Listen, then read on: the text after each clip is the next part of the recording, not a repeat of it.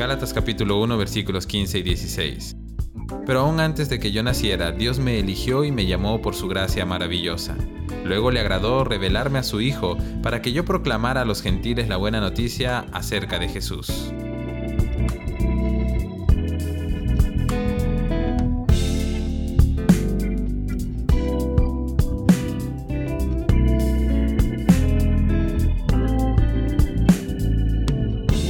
Muchas personas pasan su vida sin poder encontrarle sentido o propósito.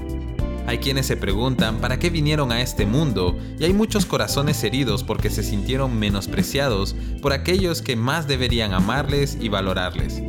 Hay jóvenes que han escuchado a sus padres decir que su nacimiento fue un accidente y hay esposos y esposas heridos porque su pareja no les valora y les hace sentir como si no valieran la pena.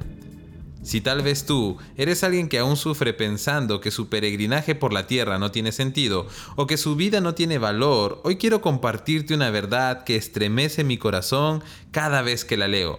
Y es la razón por la cual vivo con propósito, y es que fuimos escogidos por Dios. Él nos eligió aún desde antes de que naciéramos y aún desde antes de la existencia del mundo, ya estábamos en su pensamiento y en su corazón por su gracia maravillosa, y no por lo que somos o hemos hecho, fuimos escogidos por Dios. Aun cuando tus padres no pensaban en ti, y aun cuando tal vez para ellos su concepción fue un accidente, en el corazón de Dios tú habías sido escogido y amado.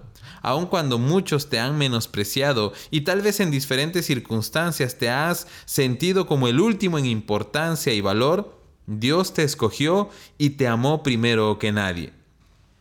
Para Dios no fuiste un accidente, fuiste una elección. Para Dios no eres una casualidad, eres un plan perfecto. Para Dios no fuiste la última opción, sino que fuiste la primera. El apóstol Pablo estaba tan seguro de esa verdad que pudo superar enormes desafíos y batallas y aún el rechazo y la traición, porque sabía que sin importar nada, él era un escogido de Dios.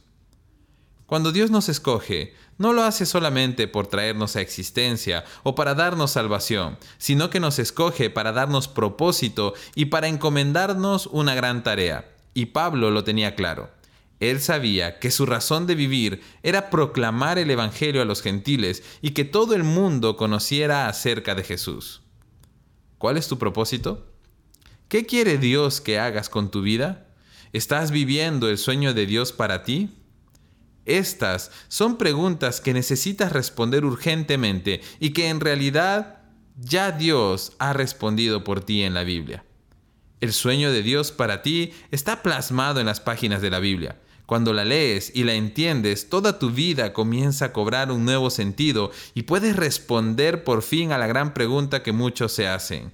¿Para qué estoy en este mundo? Hoy quiero animarte a que sin importar lo que otros hayan dicho de ti, o si tal vez muchas veces te has sentido descalificado, hoy recuerdes que eres un escogido de Dios. Ten presente en tu corazón las palabras del apóstol Pedro cuando dijo, ustedes son un pueblo elegido, son sacerdotes del rey, una nación santa, posesión exclusiva de Dios. Por eso pueden mostrar a otros la bondad de Dios, pues Él los ha llamado a salir de la oscuridad y entrar en su luz maravillosa. Eres amado. Eres un santo de Dios, la posesión exclusiva de Dios. Eres un mensajero de su luz. Eres un escogido. Que Dios te bendiga.